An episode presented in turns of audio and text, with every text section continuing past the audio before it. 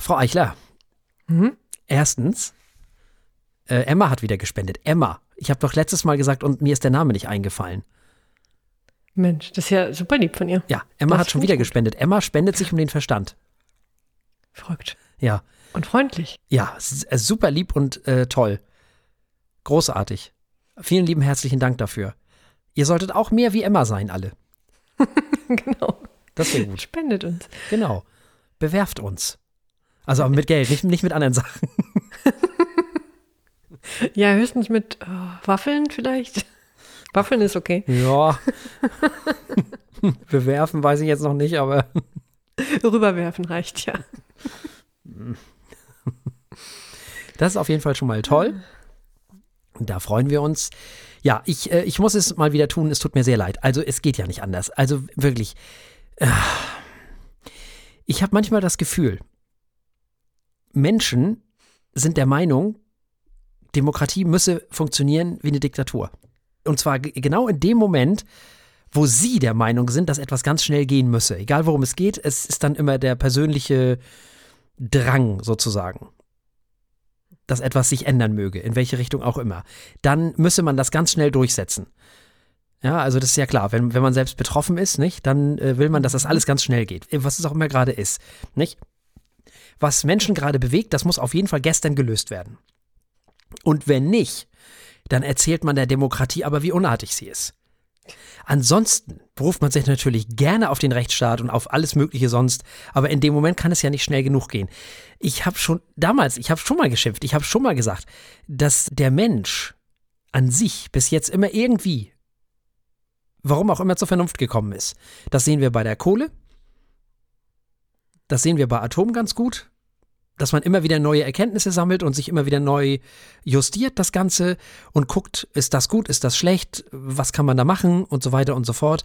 Und ich habe auch schon vor, weiß ich nicht wie vielen Folgen gesagt, dass die Autoindustrie, so wie sie heute ist, wahrscheinlich in 50 Jahren nicht mehr da sein wird. Auf jeden Fall nicht so, wie sie jetzt ist. Sie werden wahrscheinlich andere Autos bauen oder andere Vehikel oder keine Ahnung, was sie auch immer machen werden.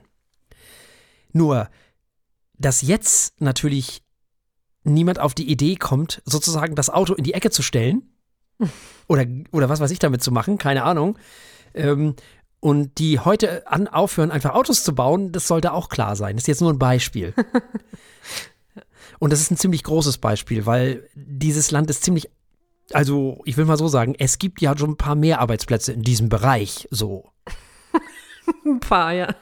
Und das, Das ist ja nicht jetzt, nur in, in Köln, Stuttgart, Dingens hier, Wolfsburg. München, äh, Wolfsburg, Ingolstadt so und Rüsselsheim. Da hängen ja eine ganze Sache mehr dran, ne? So Sachen wie Fenster und Gummigedöns hier und Tüdelüt da und das wird ja nicht alles an einem. Das, und ja. Mhm. Die Zulieferdingsies da überall. Also da, da, da, da hängen ja, das ist ja, dass da eine riesen Lobby ist. Ja, klar. Ist doch völlig klar.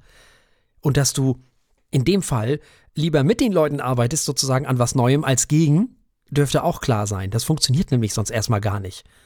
Die Leute, die sind ja so schnell so aufgeregt immer. Ich verstehe das natürlich. Ich verstehe auch, dass es einigen nicht schnell genug geht, aber dafür ist eine Demokratie nicht geeignet. Das geht nicht. Für schnelle Lösungen sind andere Systeme besser geeignet. Muss man ganz ehrlich sein. Klar, ja. Das ist einfach so. Ne? Das, äh, da müssen wir uns mal nichts vormachen. Hannah Arendt hat ja schon immer gesagt, wenn ihr nur wollt, dass es euch gut geht, wenn das wirklich alles ist, dann haben wir halt keine Öffentlichkeit mehr, dann könnt ihr halt nicht mehr handeln. Aber wenn das alles ist, aufgeklärter Potentat wäre vielleicht das Richtige für euch so. Dann kann man halt aber auch nicht mehr handeln, dann kann man sich nicht mehr einbringen, gibt es keine Öffentlichkeit mehr, gibt es keine Polis mehr. Und wer sagt, dass er morgen oder sie genauso aufgeklärt ist wie gestern? Und was ist mit den Nachfolgern, mit den NachfolgerInnen? Wer weiß, was da dann alles rum. Das kann man ja alles gar nicht mehr kontrollieren. Das ist ja das Tolle an der Demokratie, dass man das kontrollieren kann auf eine Art. Indem man die abwählt. Genau. Zum Beispiel.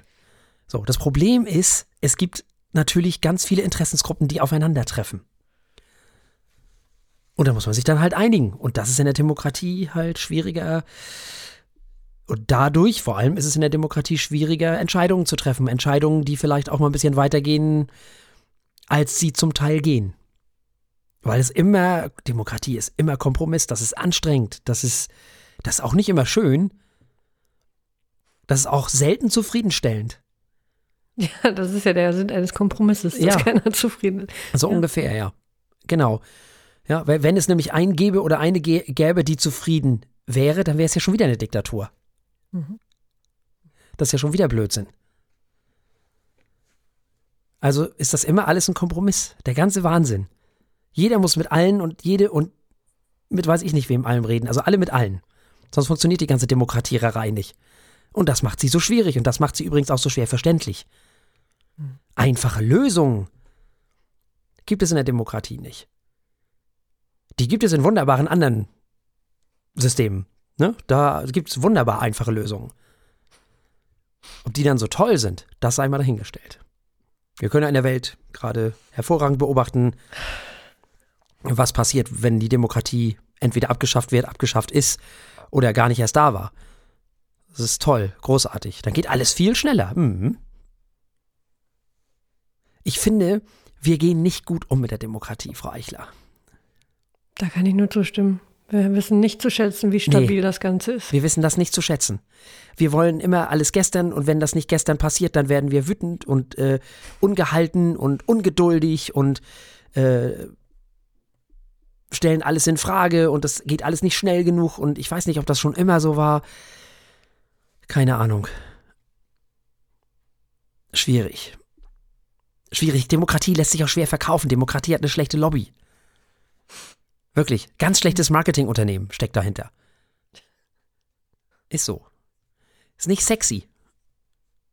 Ja, natürlich nicht. Genau das Gegenteil ist ja, soll ja auch so sein. Es soll langsam gehen, es soll stabil sein, es soll sehr langsam, aber aufwärts gehen. Das geht nur mit viel Bürokratie oder Manchmal geht es auch zurück. Manchmal geht es Ja. auch rückwärts. Das gehört auch dazu. Das ist nicht gut. Das gefällt mir alles nicht. Mir gefällt auch nicht, wie immer mehr Menschen nach so einer komischen Revolution rufen. Habe ich nicht so viel Lust zu, muss ich ehrlich sagen. Das stimmt, vor allem, weil wir so viele Möglichkeiten haben innerhalb des Systems, was wir haben, oder innerhalb der Grenzen, die gut sind und der des Systems, des Teils des Systems, was gut ist, ganz viel Änderung zu bewirken. Der ist halt langsam, der ist halt. Und für den Klimawandel könnte es tatsächlich sein, dass er zu langsam, zu langsam ist. Kann sein, ja. Aber ähm, wir haben keine Alternative. Wir können das nicht aufgeben, ähm, nur weil eventuell, äh, ja, weiß ich, die Alternative ist doch viel schlimmer. Eine richtige Entscheidung zu treffen und dann womöglich nicht mehr zurückkommen zu können zu einem stabilen System, was fortlaufend strebt, danach immer weniger Leuten, immer, äh, immer mehr Leuten immer weniger Nachteile zu verschaffen. Nee. Star Wars. Nicht? Ja, genau das. genau. Wie war das mit dem Applaus? Ja, Die Szene ist sehr ähm, eindrücklich. Ja, stimmt. das ist das nämlich. Ja, für den Klimawandel ist es ja schon, der ist ja schon da. Also der, für den Ja, ist ja. es quasi schon zu spät. Aber die Menschen haben bis jetzt immer irgendeine Lösung gefunden für all mögliche Dinge. Mhm. Ich bin davon überzeugt, dass es auch diesmal irgendwelche Lösungen geben wird. Die sind ja nicht dumm. Wir sind ja nicht auf den Kopf gefallen. Ne? Selbst Also- wenn es sie nicht gäbe, wäre es besser, damit unterzugehen, als in einer Diktatur. Ja, das stimmt. Das stimmt. Ja. Ist die bessere Alternative auf jeden Fall. Dann haben wir auf jeden Fall ein paar glücklichere Jahre. ja. Das stimmt Ja. auch. Gut, das, äh, das alles gesagt heißt natürlich nicht, dass äh, wir nicht innerhalb des Ganzen viel bessere Entscheidungen treffen könnten Klar. und auch sollten. Also viel mehr Klar. darüber nachdenken, was das für die Zukunft heißt. Aber das, ne, das muss, dafür brauchen wir das System, um diese Entscheidungen zu treffen. Ich habe ja auch überhaupt kein Problem, an Entscheidungen zu kritisieren. Das kann man ja immer machen. Dazu ist Demokratie ja auch wiederum da. Das ist ja das Tolle. Womit ich ein Problem habe, ist dieses an sich in Frage zu stellen, das Ganze. Mhm. Ich habe das Gefühl, den Leuten fehlt immer mehr die Geduld für Demokratie. Und das, das macht mir so ein bisschen Angst. Und dann gibt es natürlich immer mehr Leute, die einfache Lösungen anbieten. Und da bin ich nicht so glücklich mit. Muss ich ehrlich sagen. Ich bin sehr unglücklich damit. Es gibt auch immer mehr Leute, die sich gar nicht mehr um Demokratie kümmern. Das kommt auch noch dazu. Die einfach nur noch zugucken. Von ganz weit weg. So Biedermeierisch, so. Ach so, so von der, von der Insel aus. Ja, ja, so halt, so ähnlich halt. Mhm. Und so gar nicht mehr dran teilhaben. Also die, die, die Demokratie hat ein Imageproblem. Zu wenig Leute sind in Parteien, zu wenig Leute engagieren sich, zu wenig Leute insgesamt finden Demokratie toll. Und immer mehr Leute finden so Parteien wie die AfD toll, die einfache Lösungen anbietet. Damit lässt sich halt schön einfach schlafen. Ne? Ja. Ja, eigentlich sollte es, das dürfte es nicht. Eigentlich dürfte niemand schlafen, der, der bewusst die AfD wählt. Ja, doch. Weil die AfD erzählt dir ja, dass du nicht schuld bist, sondern die anderen. Damit lässt sich das immer leichter einschlafen. Die anderen sind immer alle schuld. Den Klimawandel gibt es nicht? Ja, super. Kannst du gut schlafen. Die Migranten sind schuld? Super, ich bin es nicht. Gute Nacht. Das ist immer gut. Das sind immer die anderen. Wenn es die anderen sind, dann bist du schon mal schön raus aus der Sache, da lässt sich das schön und lecker wird lange schlafen. Das ist sicherlich auch, diese einfachen Lösungen kommen, ich weiß ja nicht, mich wundert, dass die so gut ankommen, weil, weil die Leute sind ja eigentlich in der Lage, sich viel besser zu informieren und viel schneller zu informieren. Was man aber auch feststellen muss, ist, dass die Rechten es gelernt haben, mit diesen neuen Medien echt verdammt gut umzugehen mittlerweile. Leider. Ja. Es ist manchmal so schwer zu äh, unterscheiden, Ja. noch was eigentlich wahr ist und was nicht. Manche Sachen sind offensichtlich und die werden trotzdem noch teilweise geglaubt oder sind äh, völlige Nazi-Rhetorik. Aber andere Dinge sind viel zu nah ähm, an der Wahrheit, als dass der Normalmensch sie äh, erkennen könnte, Ja, als die Propaganda, die sie ist. Und dann gibt es auch immer mehr Menschen, die die Menschen spalten wollen, habe ich das Gefühl auch. Es geht immer weniger um Konsens, es geht immer mehr um die anderen. Das ist auch nicht gut. Ich glaube, wir müssen alle mal ein paar Gänge zurückschalten. Habe ich manchmal das Gefühl. Wir müssen lernen, wieder zu diskutieren. Oh ja. Puh, das wird schwer. Wir müssen lernen, anderen wieder zuzuhören. Wir müssen auch lernen, andere Meinungen einfach mal zu ertragen. Damit meine ich jetzt nicht die, diese fehlgeleiteten AfD-Menschen da. Ja. Das müssen wir alles lernen wieder. Das ist schwierig. Statt uns gegenseitig auch noch ähm, sozusagen die Hölle heiß zu machen. Weil, weil eigentlich war Deutschland ja schon immer eine Konsensgesellschaft. So, mehr oder weniger. Das ist ein bisschen abhanden gekommen. Im Moment habe ich das Gefühl, das ist ein bisschen jeder gegen alle. Und alle gegen jeden. Aber ich wäre nicht ich, wenn ich nicht der Überzeugung wäre, dass das sich irgendwie mehr oder weniger, das rückt sich immer alles irgendwie wieder zurecht. Das Gefühl und die Hoffnung habe ich auch. Tja. Was können wir tun, um das zu befördern? Engagieren, geht in Parteien, geht in, äh, weiß ich nicht was, in die Gewerkschaften, geht in, in sonstige politische Organisationen. Muss ja keine Gewerkschaft oder Partei sein, irgendwas anderes. Aber organisiert euch irgendwie, macht irgendwas. Lasst euch bei Twitter nicht unterkriegen. Von den Doofen zum Beispiel. Auch bei Facebook nicht. Oder bei Instagram oder wo auch immer. In den sozialen Netzwerken. Lasst euch von den Doofen nicht unterkriegen. Das wäre auch ganz wichtig. Das wäre cool. Lasst euch nicht spalten. Lasst euch nicht erzählen, dass, dass die, die Guten die Doofen sind, sozusagen. Das passiert ja auch immer mehr. So halt. Lernt diskutieren. Lernt zuhören. Lernt miteinander reden und nicht übereinander. Ist ganz leicht in den sozialen Netzwerken über andere zu reden, statt mit ihnen. Ja. So Sachen halt. Dann könnte da was draus werden. So. Muss man doch wieder schimpfen. Sehr zu Recht. Man wird sowieso noch schimpfen müssen. Ja, ich fürchte, in der Sendung, im späteren Teil der Sendung kommt noch ein bisschen Geschimpfe, aber das, das, äh, ja, ich freue mich drauf. Ach, hör mir doch Ganz auf. andere Art von Schimpfe. Ach. Wie ich diese Rubrik vermisst habe. Ne? Mhm. Nicht, dass der Blutdruck sinkt, da wollen wir mal nicht. Nee. Also, gefährlich. Ah. Ach ja. Echt. Das erste Mal und dann gleich. Das ist doch nicht zu glauben. Deswegen muss ich das schnell vorziehen. Gut, bevor unsere Hörerinnen und Hörer äh, vor, vor ähm, Vorfreude sterben, Hm? fangen wir mal mit dem spaßigen Teil der Sendung an. Ja, mach mal. 327, glaube ich. Oh, 327. Mhm.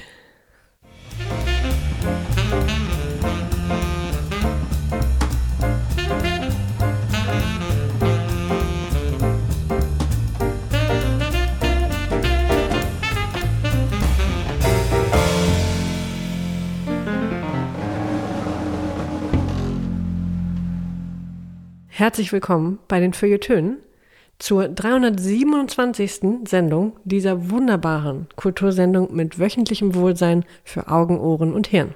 Mit Jennifer Eichler, hallo. Und Thorsten Martinsen, hallo. Ihr hört uns auf Kiel FM, Westküste FM und Lübeck FM und zwar wieder zu zweit im Plural mit zwei Feuilletönen, wie ihr hoffentlich bereits in der letzten Woche bemerkt habt. Und wer heute zum ersten Mal einschaltet, sollte später mal bei uns vorbeischauen bei feuilletöne.de. Da kann man die Folgen unserer Sendung nämlich in voller Länge nachhören und natürlich auch direkt abonnieren. Wir starten heute wie immer mit gelesen. Wir haben uns heute an Hans-Dieter Hüsch gewagt und zwar ein Gedicht namens Bedenkt. Zunächst wie immer ein paar Worte zum Autor. Hans-Dieter Hüsch, sicherlich bekannt, wuchs im niederrheinischen Mörs auf. Mit 22 Jahren begann er in Mainz zu studieren. Er selbst sagt aber, er habe nicht studiert, sondern er habe Kabarettstücke geschrieben. Danach arbeitete er in Stuttgart als Autor, Songwriter und Radiokommentator. 1955 gründete Hans-Dieter Hüsch sein erstes Kabarettensemble Arche Nova, das in Süddeutschland und in der Schweiz bekannt wurde. Ab 1965 veröffentlichte Hüsch Schallplatten mit literarischen Kabarettstücken, Chansons und Gedichten. Er verkaufte bis zu seinem Tod mehr als 50 solcher Alben. 1967 dann schloss er sich der linken deutschen Studentenbewegung an, aber einige Elemente der Studentenbewegung mochten Hüschs gewaltfreie Haltung nicht. Das belastete ihn sehr und er entschloss sich schließlich enttäuscht und verletzt, jahrelang nicht in Deutschland aufzutreten und zog stattdessen in die Schweiz. Schon 1972 aber kehrte er zurück auf die deutschen Kabarettbühnen und wurde mit mehr als 200 Aufführungen pro Jahr einer der produktivsten und erfolgreichsten Vertreter des literarischen Kabaretts in Deutschland.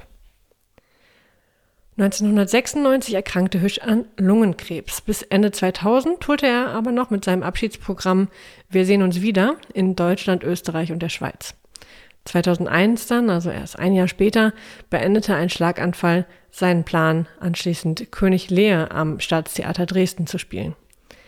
Die durch Schlaganfall und Krebs verursachten Komplikationen führten dazu, dass er das Haus nicht mehr verlassen konnte und er starb schließlich im Alter von 80 Jahren in Werfen-Windeck im Rhein-Sieg-Kreis.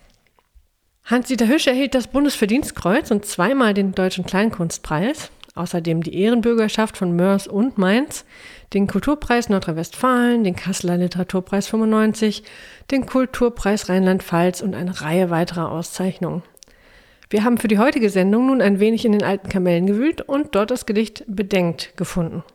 Die Erstveröffentlichung dieses Gedichts erfolgte ohne Titel und zwar in der Mainzer Studentenzeitung Nobis im Jahre 1958, aber es ist inhaltlich aktuell wie eh und je. Herr Martinsen. Leider dürfen wir es ja nicht vortragen.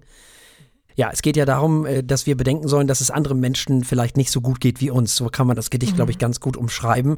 Und ähm, Hans-Dieter Hüsch wäre nicht Hans-Dieter Hüsch, hätte er das nicht auf seine ureigene Art umgesetzt. Das heißt, äh, das Ganze ist natürlich sehr Hüschlesk. Er hat ja sehr viele Gedichte geschrieben. Äh, seine Programme sind durchsetzt von Gedichten. Also für die, die es nicht wissen, für die etwas jüngeren Menschen, Hans-Dieter Hirsch hat immer so da gesessen, nicht so äh, vor seiner Orgel. Das war so eine kleine Orgel, eine einmanualige Orgel. Und auf dieser Orgel, diese Orgel hatte auch ein, ja, so ein, sah aus von vorne wie ein Tisch. Konnte man auch nicht unterscheiden. Wie so, so, ein, so ein kleinerer Schreibtisch, so. Wenn man nicht auf der Bühne saß, sondern auf die Bühne geguckt hat. Und da hat er seine ganzen Zettel drauf gehabt. Und da waren auch die ganzen Texte, die er so vorgelesen hat. Und ab und zu mal hat er dann auch Orgel gespielt, weil er ja ganz am Anfang auch äh, Lieder gesungen hat. Radio muss man vielleicht noch erwähnen, ist ein ganz gutes Stichwort, weil viele von euch kennen vielleicht die Stimme, aber haben den Mann noch nie gesehen. Ich sag nur Stan und Laurel, also dick und doof, wie man so schön sagt, auch. Äh, da hat er nämlich die Stimme, äh, den nicht geliehen, aber er hat das kommentiert, glaube ich, genau. Hat man als Kind vielleicht mal gesehen. Also er hat das mehr oder weniger moderiert, könnte man sagen diese, diese Geschichten, die da immer so passiert sind. Genau. Daher könnte man ihn auch kennen. Und das Thema, dass es uns gut geht und anderen nicht, das ist ein ganz großes Thema bei Hans-Dieter Hirsch gewesen. Und so ist es natürlich auch in diesem äh, Gedicht. Er selber hat ja immer sehr viel von der christlichen Nächstenliebe gesprochen. Er war die Art von Christ, die ich mag, die ich unheimlich gerne mag, weil sein Gott ich glaube, das habe ich auch schon öfter hier in der Sendung erzählt oder war, war das nicht in der Sendung, ich weiß jetzt auch nicht mehr. Sein Gott äh, kommt ja ab und zu mal auf die Erde weil er seine Schwester in Dienstlaken besucht. Die hat da eine Wäscherei. ne? Und äh, ja, und da hilft er manchmal aus, weil der Mann ist ja so bettlägerig. So. Hm. Und das ist natürlich eine Art von Christentum, das gefällt mir wahnsinnig gut. Das, das gefällt mir, das ist schön. Weil das zeigt, er nimmt es nicht so ernst. Und das ist wichtig. Aber diese Nächstenliebe, die hat er sehr ernst genommen. Er hat immer davon gesprochen, dass wir teilen müssen. Er hat immer davon gesprochen, dass die Zeit des Teilens angebrochen ist und so weiter und so fort. Und hier ähm, geht es auch wieder darum, dass man eben in seine Gedankengänge inkludieren soll, dass es viele Leute gibt, die vieles von dem nicht besitzen, was wir haben, sei es materiell oder ideell. Darum geht es in diesem Gedicht eigentlich. Ja, das, das liest man sehr eindeutig, ne? dass wir sollen empathisch sein, solidarisch sein miteinander, mhm. friedlich sein mhm. vor allem auch. Da kommt diese Einstellung von ihm eindeutig durch. Ähm, und auch darüber nachdenken, dass wir uns gegenseitig ja nur von außen sehen und ähm, nicht, was dahinter steht oder warum mhm. jemand vielleicht sein Leben nicht so gut hinbekommt, wie man selbst äh, denkt, das zu tun. Das ist eine ganz wichtige Einstellung. Ja, die ein Gedicht von 58 eindeutig auch in 2020 noch wichtig macht. Ja, aber ich finde die letzten Zeilen auch ganz schön. Mhm. Die Frage ist, sollten wir sie lieben, diese Welt? Mhm. Ich möchte sagen, wir wollen es üben. Das finde ich schön. Da weiß man auch gleich, was man zu tun hat. Ja. Man übt, die Welt zu lieben. Mhm. Wunder, wunderschön. Ganz fantastisch. Den kann man überhaupt wirklich äh, grundlegend empfehlen, dem Mann. Ist nicht immer ganz einfach, weil er setzt schon gut was voraus manchmal. Das ist schon. Aber ich, ich, also mein Humorzentrum trifft es sowieso, das ist ja klar, ist natürlich auch ein bisschen meine Zeit. Äh, ich habe den ja noch im Fernsehen und so weiter erlebt. Das heißt also, ich war ja zu meinen Lebzeiten sozusagen, der ist ja nun auch schon ein bisschen länger tot, aber konnte ja auch schon ein bisschen länger nicht auftreten. Der hat übrigens auch einen sehr interessanten Lebenslauf. Der musste sich ja als Kind schon Operationen unterziehen und konnte dann mit den anderen Kindern auch nicht spielen. Wurde dadurch dann natürlich auch so ein bisschen zum Einzelgänger. Eine sehr interessante Vita auch, der Mann. So. Hat früher äh, zusammen mit Wolfgang Neuss auch Sachen gemacht. Das hat sich dann auch komplett auseinandergelebt, weil Hirsch war immer viel zu versöhnlich, vielen Leuten auch. Dann wieder. Großer Thomas Bernhard-Fan übrigens auch. ja, das kann man sich denken aber sehr viel menschenfreundlicher. Mhm. Den Menschen zugewandt, auf jeden Fall. Immer in Schwarz. Ist immer in Schwarz rumgelaufen. Nicht? Also vielleicht ein weißes Hemd, das ist aber das höchste der Gefühle gewesen. Und so saß er dann da immer. Das schwarze Schaf vom Niederrhein. Und er mochte immer so kleine Geschichten erzählen, wo man länger drüber nachdenken muss und gar nicht weiß, soll, soll man jetzt lachen oder nicht. Manchmal auch ganz ernste Geschichten das war immer ganz schön. Manchmal war da auch gar keine Pointe drin, sondern dann waren dann, was waren Geschichten, wo man so ein bisschen dann im Nachhinein denkt, ach interessant, ja, hm. Die drei Kühe zum Beispiel, die er gesehen hat im Niederrhein. Die, die standen alle so rum und die standen alle vor so einem, vor so einem Fluss oder Flüsschen, wie gesagt, Bach. Genau. Vor so einem Bach standen die und guckten so rein, ob man nicht mal vielleicht in den Bach reingehen könnte und guckten und guckten und die eine Kuh hatte auch schon einen Huf sozusagen, war schon dabei, den Huf in den Bach reinzusetzen. Und irgendwann muss eine von den drei gesagt haben, ach nee, komm, morgen ist auch noch ein Tag und sind dann sind sie wieder gegangen. So, und das sind schöne Geschichten. das finde ich schön. Oh, das ist ja schon fast so ein buddhistische, äh, wer ist denn die Koans? Genau, so eine Meditationsgeschichte. Wunderbar. Ja, geht aber auch anders, ne? Also ja, klar. Also er, kann, er konnte sich auch aufregen, also das schon. Also beziehungsweise mhm. seine Frau hat sich oft über ihn aufgeregt, aber das, das muss man hören. Das, ähm, das ist, ist sehr, sehr hörenswert alles. Ich finde das ganz großartig. Ich mag den sehr, sehr gerne. Ich glaube, wir wollten irgendwann nochmal ein Special über den machen. Das können wir eigentlich auch mal machen irgendwann. Sehr gerne, ja. Da findet sich viel Schönes. Ja, kann man bei Spotify, gibt es da ganz viel CDs von dem. Ah. Da kann man es auch. Und ich weiß gar nicht, ob dieser Text vertont wurde. Kann man ja mal gucken. Wer das Ganze äh, in einem Buch lesen mag, der kann das machen. Also die Menschen, die das nochmal nachlesen möchten, können das A im Internet machen. Wir haben es verlinkt, aber es geht auch äh, in einem Buch und zwar Ich möchte ein Clown sein, heißt das Buch, erschienen im TVD-Verlag äh, Düsseldorf Da kann man das Ganze dann auch nochmal nachlesen, wenn man möchte und das Ganze dann vielleicht auch nochmal käuflich erwerben. Du hast gerade ein sehr schönes Stichwort mir gegeben. Nämlich das Stichwort mit dem Buddhismus und der Ruhe. Das passt sehr schön zu dem, finde ich jedenfalls, was wir jetzt besprechen wollen, nämlich zu Gehört. Nils Landgren und Jan Lundgren sind nämlich äh, zwei Menschen, die ein Album gemacht haben und das heißt Kristallen. Nils Landgren wurde 1956 in der Provinz Värmland in Schweden geboren. Er ist Posaunist und Sänger und einer der erfolgreichsten europäischen Jazzmusiker. Es gibt eine Formation, die heißt Nils Landgren Funk Unit. Das ist die bekannteste Formation, der er angehört und die er auch gegründet hat. Er heißt Mr. Red Horn, das ist einfach deswegen, weil er eine rotfarbene Posaune spielt.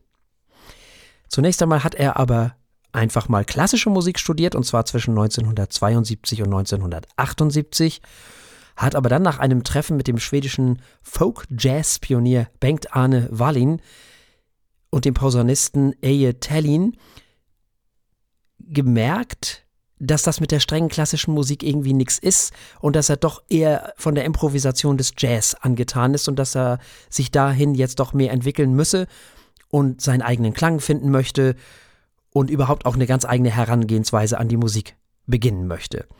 Das hat er dann auch gemacht. Er ist dann also nach dem Abschluss äh, des Ganzen nach Stockholm gegangen und ist dann professioneller Posaunist gewesen und hat dann dort auch als selbiger gearbeitet. Er hat in unfassbar vielen Genres gearbeitet, nämlich in Jazz, in Rock, Soul, Hip-Hop oder auch äh, mit Big Bands zusammen. Nach eigener Aussage hat er auf mindestens 500 Alben äh, von internationalen Stars wie zum Beispiel ABBA, The Crusaders oder auch Wyclef Jean oder Herbie Hancock oder was weiß ich, wem nicht noch allem zusammengearbeitet. Das ist schon eine amtliche äh, Anzahl und auch sind auch amtliche Namen, wenn man mal ehrlich ist. 1983 nahm er sein Debütalbum als Solokünstler auf. Sein Durchbruch hatte er allerdings 1994 beim Jazz Baltica Festival in Salzau. Nun, Jan Lundgren wurde 1966 in Christianstadt in Schweden geboren, ist auch Schwede. Er ist Pianist des Modern Jazz. Er wuchs in Ronneby auf und studierte in Malmö auch wiederum Musik und während dieser Zeit spielte er bereits in zahlreichen schwedischen Jazzbands. Im Jahr 1994 erschien sein erstes Album unter eigenem Namen, das hieß Conclusion. 1995 gründete er dann sein eigenes Trio.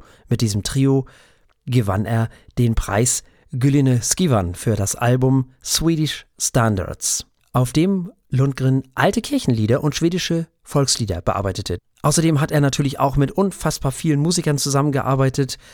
2005 tourte er gar mit Lee Konitz durch Schweden. Das äh, sagt dem einen oder der anderen Hörer in dieser Sendung was. Über den haben wir ja schon des Öfteren gesprochen hier. Dann nahm er 2007 mit Richard Galliano und Paolo Freso das Album Mare Nostrum auf und spielte auf dem Jazz Baltica Festival.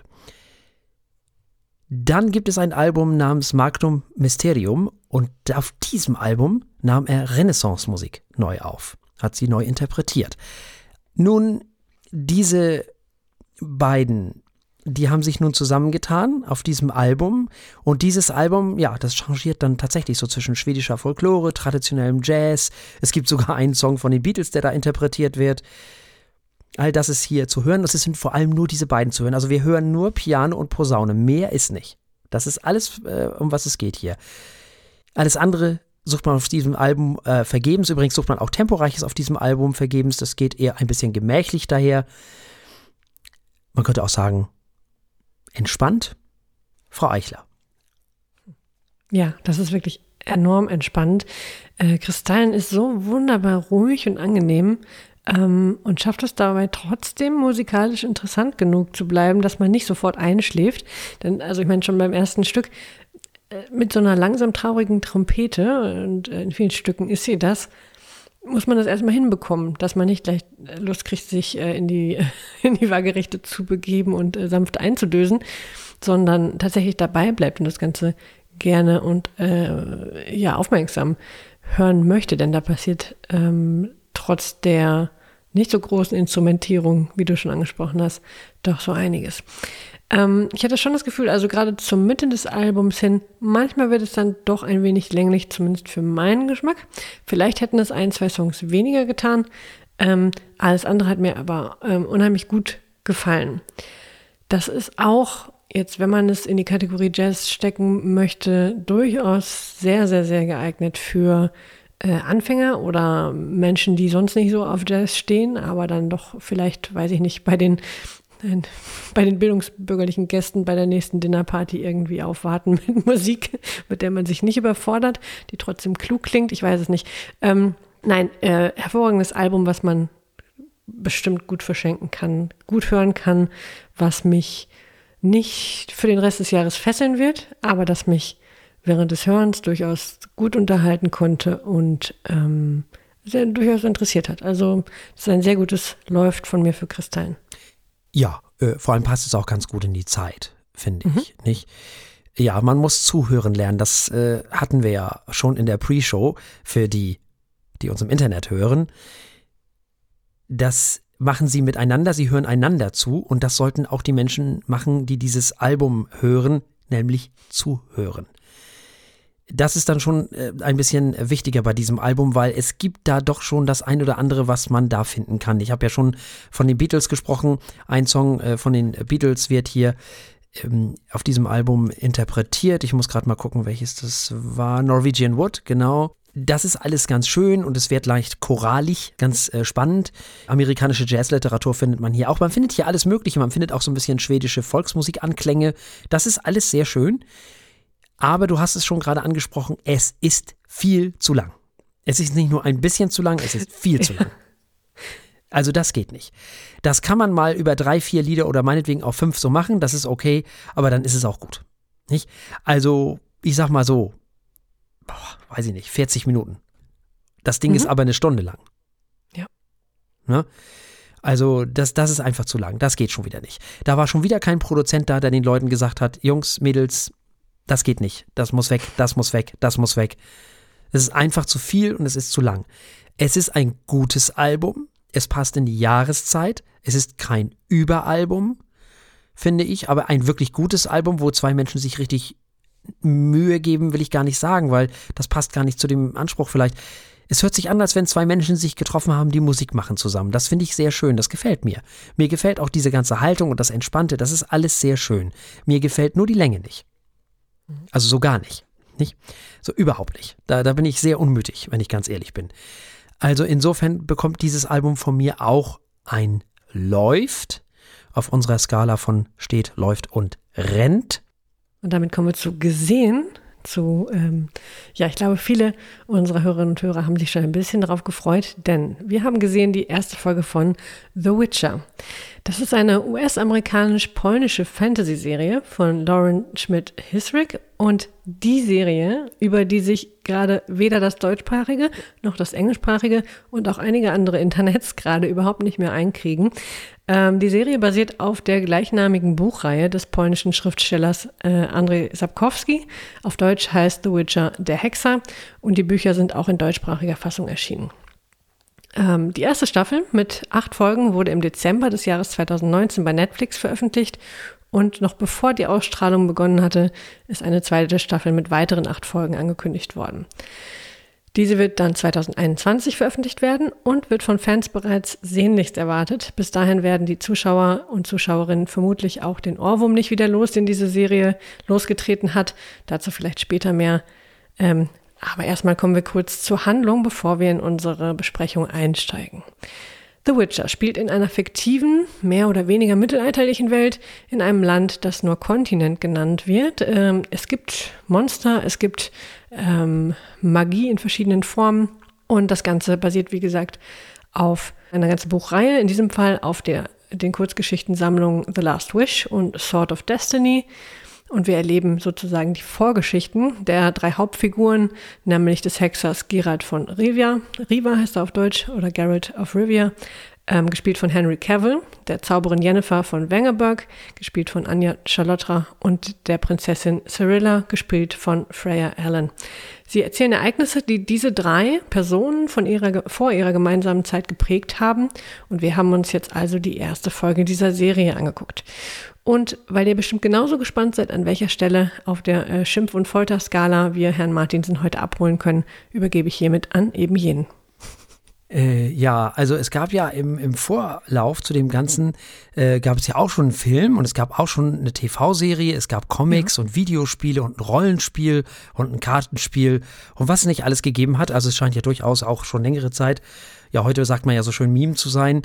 Ähm, ja, du hast ja schon gesagt, äh, die Hauptfigur ist äh, Gerald äh, oder Gerald of Rivia liest sich für mich erst wie eine Mischung aus irgendeinem Nibelungengedöns und der Pate, wenn ich ganz ehrlich bin. Ne? Da fängt es ja schon an. Nun, mhm. das ist also ein legendärer Hexer in einer pseudomittelalterlichen Fantasy-Bereich Ding-Sie. Das Ganze nennt man Kontinent, okay. Und dieses Hexer, das ist wahnsinnig wichtig, das Ding, weil die Serie lässt nichts unversucht, dieses Wort durch ständige Wiederholung von Dialogen äh, in unsere Köpfe zu hämmern. Oh, du musst ein Hexer sein. Oh, du bist dieser Hexer. Oh, ich habe von Hexern gehört, aber nie daran gedacht, einen zu sehen. Da wurde ich schon leicht müde. ja, nun, Hexer sind also Mutanten, so wird das übersetzt, offensichtlich, mit irgendwelchen magischen Kräften, die als Söldner durch das Land ziehen und alle aussehen wie Herr der Ringe-Figuren, so ungefähr jedenfalls. Sie haben keine Emotionen, aber hey, sie können anscheinend Spaß am Sex haben. Wunderbar. Großartig. Vielleicht war dem Regisseur auch einfach nur langweilig oder er fürchtete, dass den ZuschauerInnen an sich ohne Sex völlig langweilig ist. Wer weiß das schon. Keine Ahnung. Also, unser Freund Gerald durchquert das Land mit seinem freundlichen Ross, um ein bisschen Kopfgelder zu erwirtschaften. Und natürlich trifft er auf eine Prinzessin, nämlich auf Prinzessin Cyrilla und auf die aufstrebende Magierin Jennifer. Alle erleben also erstmal ihre eigenen Abenteuer, aber selbstverständlich wissen wir, dass die drei in gewisser Weise irgendwann irgendwie sich zusammenschließen, obwohl dies in einem Tempo geschieht, das man großzügig als unnötig langsam bezeichnen kann, wenn ich mal ganz freundlich bin, nicht? So, dann, wenn man das alles ernst nimmt, wenn man diese Serie ernst nimmt, dann wird es wirklich schlimm. Die Serie will im Grunde genommen hier Herr der Ringe, Games of Dings und Nibelungen-Gedöns, wie das da alles heißt, überbieten. Und stattdessen wird das Ganze zu einem endlosen Faden von Geschichten mit albernen Namen, wenn ich ganz ehrlich bin. Also wirklich. Es ist un ein, ich, in, ein, in ein oder zwei Folgen stehen die einfach nur in irgendeiner Welt rum und keiner weiß warum. Das ist unglaublich. Es ist unfassbar. Ich habe wirklich, was für ein unfassbarer Blödsinn. Und dann ist mir das andere, am, am Ende ist mir das Ganze auch zu viel Drachen und zu viel Fell, wenn ich ganz ehrlich bin. Wirklich. Das ist mir alles nix. Das ist, das, das, das dauert alles und dann passiert wieder nichts und irgendwie dann einige Charaktere gewinnen ja zu ein bisschen, ändern sie sich ja zumindest ein bisschen, aber es gibt ja auch Momente, wo die Serie sich glücklicherweise nicht immer ernst nimmt. Das ist auch schon. Es gibt ein paar freche Meta-Kommentare, finde ich ganz gut. Und es gibt natürlich viel Gewalt, die im Laufe der Folgen auch immer mehr zunimmt. Außerdem reiht sich ein Nackedei an das nächste und es wird im Laufe der Serie auch immer wieder hübsch miteinander rumgetornt, nicht? Das ja auch noch, weil wahrscheinlich auch wieder allen langweilig war. Klar, wenn die einfach nur in der Gegend rumstehen, ne? Mit irgendwas muss man seine Zeit ja füllen. Oh. ja. Also so ein Unfug. okay, du kannst also den Hype nicht verstehen. Nee. Fasse ich kurz zusammen. Okay. Überhaupt nicht verstehe. Aber ich konnte auch schon mit hm? Dings of Bums nicht an, nichts anfangen. Wie heißt es hier? Ähm, ja, äh, Games of Dings. Ja. Äh, Games of Bums passt aber auch ganz gut. Ja, ähm, allerdings. mit dem, was sie später draus gemacht haben. Das verstehe ich. Der, der Vergleich wird oft gezogen. Das finde ich fast ein bisschen schade, aber äh, klar, es ist verständlich, wo es herkommt. Es ist so eine mittelalterliche Welt. Es gibt irgendwie Schwerter und Drachen und ähm, Prinzessinnen und weiß nicht was. Aber die haben ja schon äh, trotzdem einen etwas unterschiedlichen Ton. Ich bin sicherlich vorbelastet, weil ich mh, hm, zwei zumindest der Spiele kenne und weil ich auch, mh, hm, nee, erst zwei der Bücher kenne. Aber ähm, das gibt natürlich eine andere Rahmung für diese Serie, weil sie durchaus auch von Dingen reden, die man nicht unbedingt versteht, wenn man nur die Serie kennt oder, oder auf Sachen anspielen, die interessanter werden, wenn man äh, weiß, wo das mal hinführt. Mir ist ehrlich gesagt, vielleicht bin ich schon abgestumpft von Game of Thrones, aber gar nicht so sehr aufgefallen, wie viel da irgendwie rumgezwitschert wird, weil, ähm, naja, okay, doch, es waren vielleicht ein paar Szenen, wenn ich jetzt so drüber nachdenke.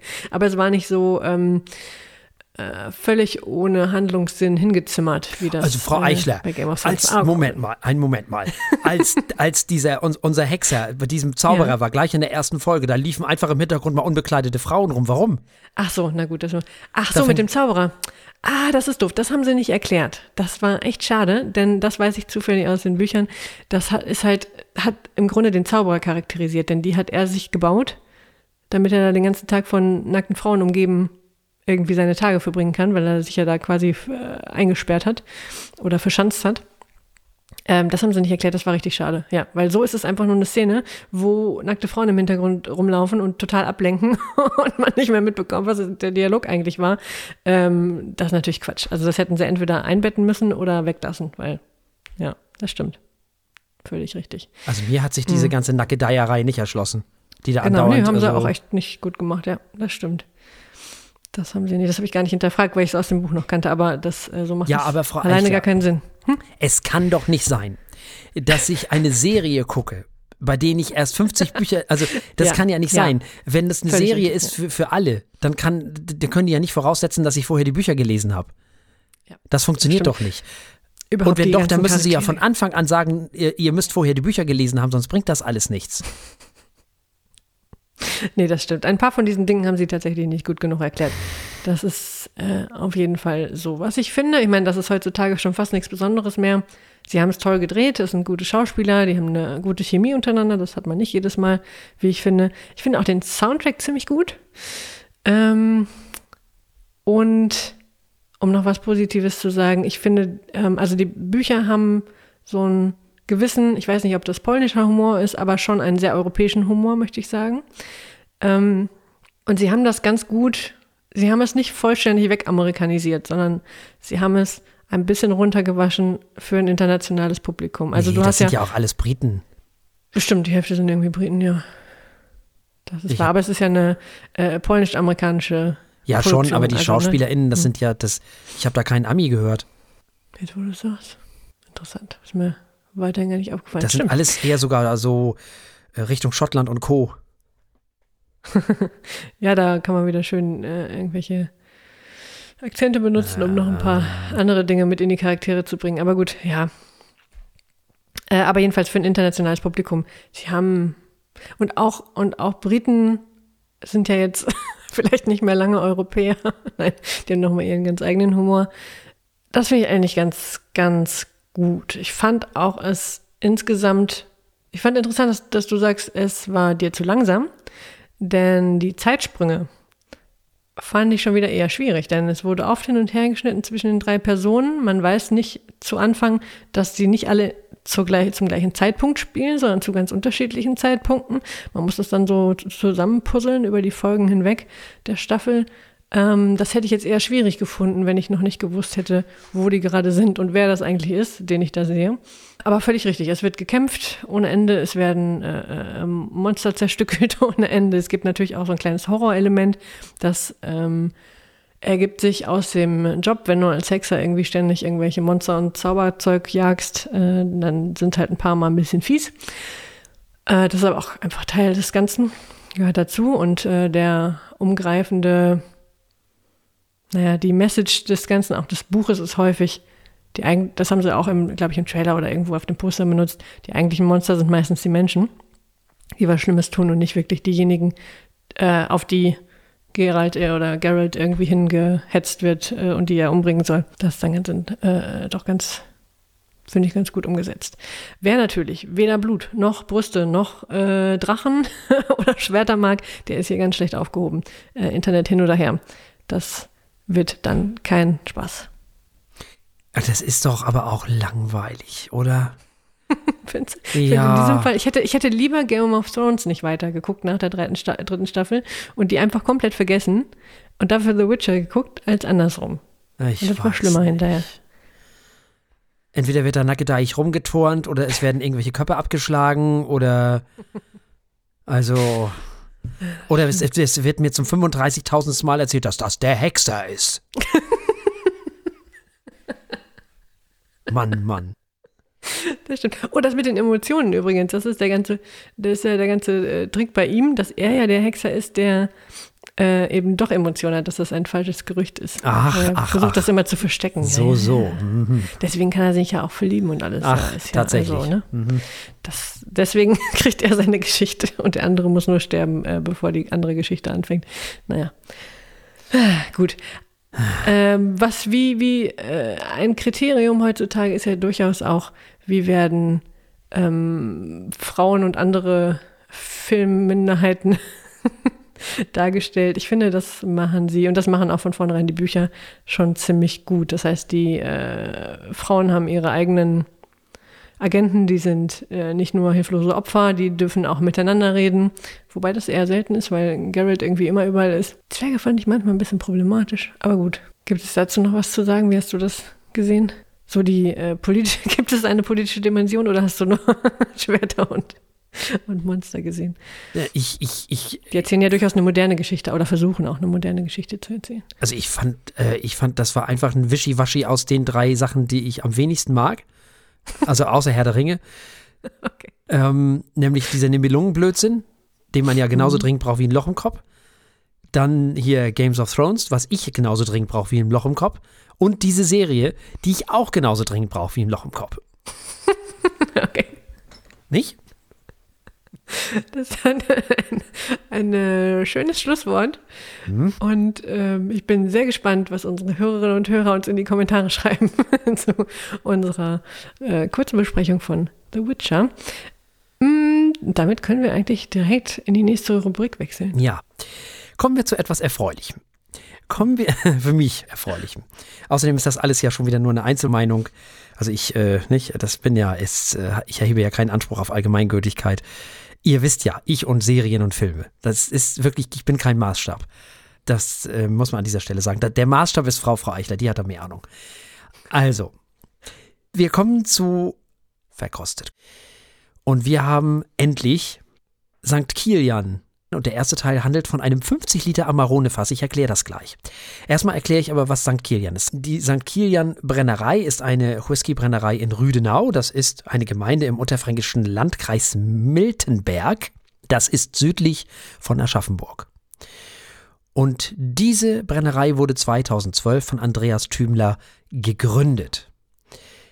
Der Name St. Kilian basiert auf dem iroschottischen Missionsbischof St. Kilian, der im Auftrag des Papstes in Rom in das Frankenland nach Würzburg gesandt wurde, um natürlich mal wieder die Heiden dort zu christianisieren. Es wird vermutet, dass er auf diesen Reisen in die arabische Region das Potsdel-Verfahren kennenlernte. Nun ja.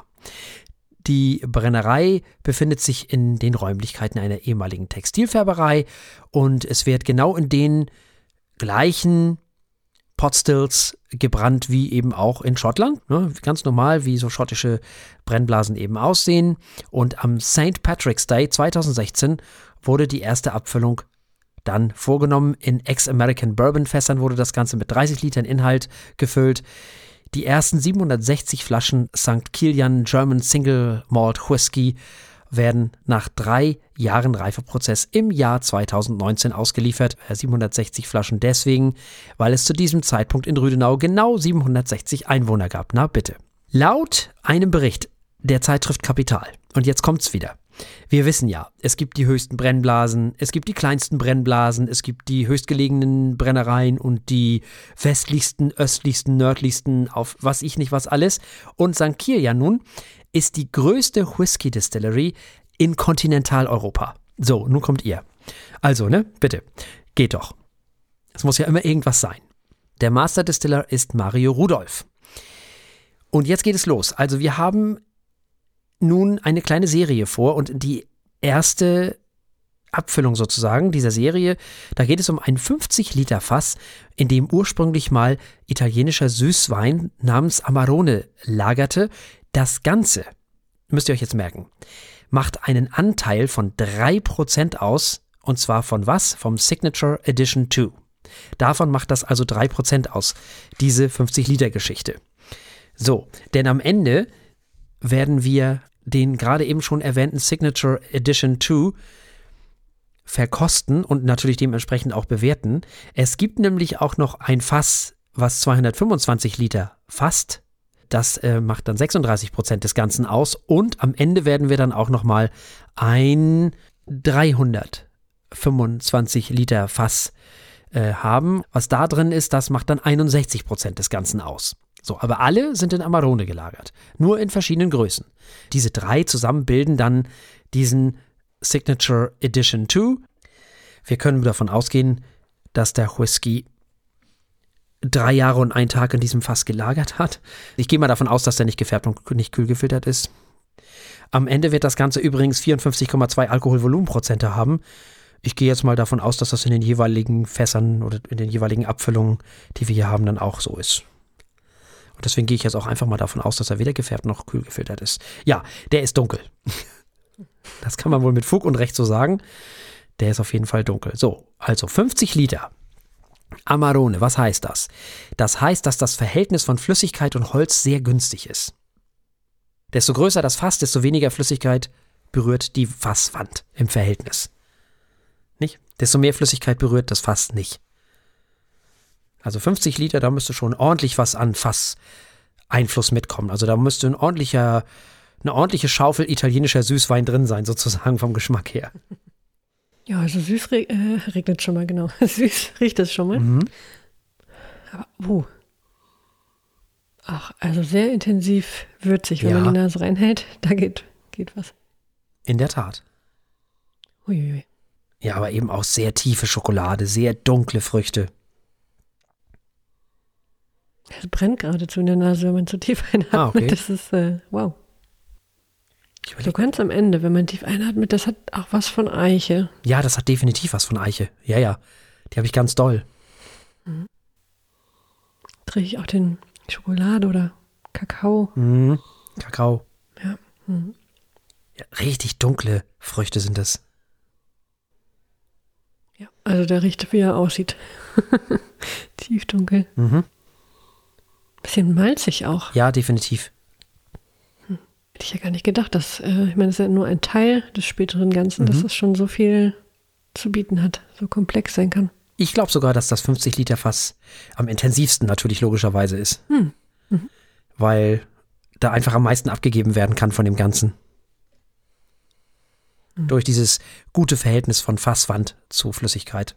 Ja, wow. Also wie, diese Intensivität, äh, die beeindruckt mich wirklich. Klar, ergibt sich aus dem Fast, das verstehe ich. Ich versuche die ganze Zeit rauszufinden, was da noch so drin sein kann. Da ist noch irgendwas, was, was mein Kopf nicht, also was, ist, was ich kenne, aber was ich nicht weiß. Hm. Also eine Note, die mir immer wieder in die Nase kommt, ist sowas wie Minze oder, oder, oder so Richtung Hustenbonbon, ich weiß nicht. Diese weißen Bonbons mit dem Eisbär. nee, das nicht. Aber es passt nicht so richtig da rein. Es hat so ein, aber es hat sowas, so eine erfrischende Qualität irgendwie, so, so, so was Frisches.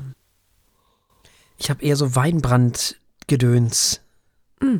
Wie heißt denn das? So Weinbrandbohnen oder auch Rum. Und sehr, sehr, sehr, sehr reife Früchte. Also den bewerten wir natürlich nicht, ne? weil das ist ja nur ein Teil des Ganzen. Wir können ja nicht, das ist ja Quatsch. Sondern das ist jetzt wirklich einfach nur um euch sozusagen aufzuzeigen, dass dieser äh, Whisky eben aus drei verschiedenen Größen von Fässern bestehen und dann das Ende des Ganzen, also der vierte Teil des Ganzen, den werden wir natürlich dann auch bewerten. Aber jetzt geht es erstmal nur um die jeweiligen drei Teile, die das Ganze ausmachen. Tja, mir fällt jetzt alles auf, wir können ja gar nicht Slanche sagen, ne? Was sagen wir denn heute? Ach Gott, ja, stimmt, was sagen wir denn da? Prost. Wahrscheinlich. Was sagt man denn in Franken? Der Franke an sich sozusagen. Ja, ne? Prosit, irgendwie sowas. Ja, ich weiß das nicht, du. also. Na gut, deine Ausrede ist noch besser als meine. Von der Kilometerzahl her. Ja. Ich, äh. Du bin ich nicht von weg. Wir zählen Franken mal zu diesem wunderschönen ganzen Land und äh, probieren es mit Prost. Ja, ja, da haben die bestimmt gar kein Problem mit. Also solange du nicht mit irgendwas ankommst wie, wie irgendwas Bayerisches, glaube ich, geht das noch. Oh, oh, Weil ich ja, glaube, die fränkischen Menschen, die, die, die Franken an sich, also das ist mit Bayern nicht so. Da, so, so, viel, so viel weiß ich, dass das geht nicht so. Also, aber Prost geht, glaube ich, gut. Also in diesem Sinne, Prost, Frau Eichler. Prost. Oh, würzig, aber holla die Waldfee. Mit Tränen die Augen. Aber lecker und jetzt wird es richtig süß. Mm. Oh. Schon auf der Das Zunge sehr süß. Ja, da, ich habe das. Äh, ach, da war Och. ich zu schnell, aber meine Güte. Interessant. Sehr interessant. Der Antritt ist okay. Aber der hat garantiert, äh, was, was war das hier jetzt? Was habe ich da gerade gesagt? Ähm, 54,2. Hm, Könnte mehr sein. könnte ne? mehr sein, ich weiß es nicht. Aber dafür, also Edward Dowell hat ja so einen mega Antritt. Das ist hier nicht ganz so, aber der wird wirklich richtig süß hinten raus, ne? Ja. Mm. ja, er ist super würzig und dann Wow. wird er immer, immer süßer. Oh, lecker. Richtig Diese lecker. Früchte. Oh, Jetzt hat man auch den Wein, finde ich, den im Nachklang. Jetzt kommt er richtig Ja. durch. das stimmt. Oh. Ja, das ist eine Süße wie von süßem Wein. Dieses Hm? dunkelfruchtige. Ja, aber soll ich dir mal was sagen? Das gefällt mir, das ist mal was anderes. Das ist mal kein Sherry, das gefällt mir gut. Ja. Da habe ich einen Spaß dran. Das habe ich gar hm, Schade, da habe ich jetzt gar kein Wasser hier. Doch, natürlich. Ich glaube, ich weiß auch, was du mit Rum meintest. Das hat sowas, ich weiß nicht, ob getreidiges, aber woraus ist Rum nochmal? Zuckerrohr? Ja. Ja. Aber sowas, ich weiß nicht, sowas aus dem Boden gewachsen ist. Ah, So. lecker, wirklich gut. Ja, wirklich intensiv. Also da muss man sich nicht Oh. anstrengen, um irgendwas zu schmecken. Meine Güte. Oh, mit Wasser ändert sich was? Er wird butterig. Mm. Bis das, die Würze kommt mehr durch bei mir. Also eichiger. Natürlich, klar, runder, ne? Interessant. Die Fruchtigkeit bleibt. Habt jetzt so eine schöne Butterigkeit drin, das ist gut. Jetzt ist er auf der Zunge wesentlich fruchtiger mit Wasser. Mm, lecker. Bleibt aber süß, gewinnt an Fruchtigkeit dazu, wird karamelliger. Der ist gut. Warum haben die den nicht einfach? Könnte man auch so verkaufen. Den kann man ne? doch, das ist doch, äh, den hätten die so veröffentlichen können, der wär, das wäre vollkommen in Ordnung gewesen. Oh, lecker. Mm. Boah, wenn der nur drei Jahre alt ist, also, wenn du davon einen Zehnjährigen hast und den so ein bisschen runter, es war auf 46 Alkoholvolumenprozente oder so, finde ich toll. Richtig großartig, also Kompliment. Lecker. Also, meine Güte, 50 Liter in ehemaligen Amarone-Fässern liegt es drin. Das Ganze wahrscheinlich drei Jahre und ein Tag. Ich gehe jetzt mal von 54,2 Alkoholvolumenprozenten aus. Nicht gefärbt und nicht kühl gefiltert. Behaupte ich jetzt einfach mal. Und das Ganze macht einen Anteil von 3% des Signature Edition 2 aus. Und ich bin gespannt, wie die anderen schmecken. Ich bin mir aber sicher, weil die Fässer größer sind, die werden nicht mehr so intensiv sein. Und mal gucken. Hm. Mal gucken. Das hier ist richtig gut. Das gefällt mir. Da habe ich eine Freude dran, also wirklich. Mir auch sehr. Ich bin sehr gespannt, was wir da noch die nächsten, Ja.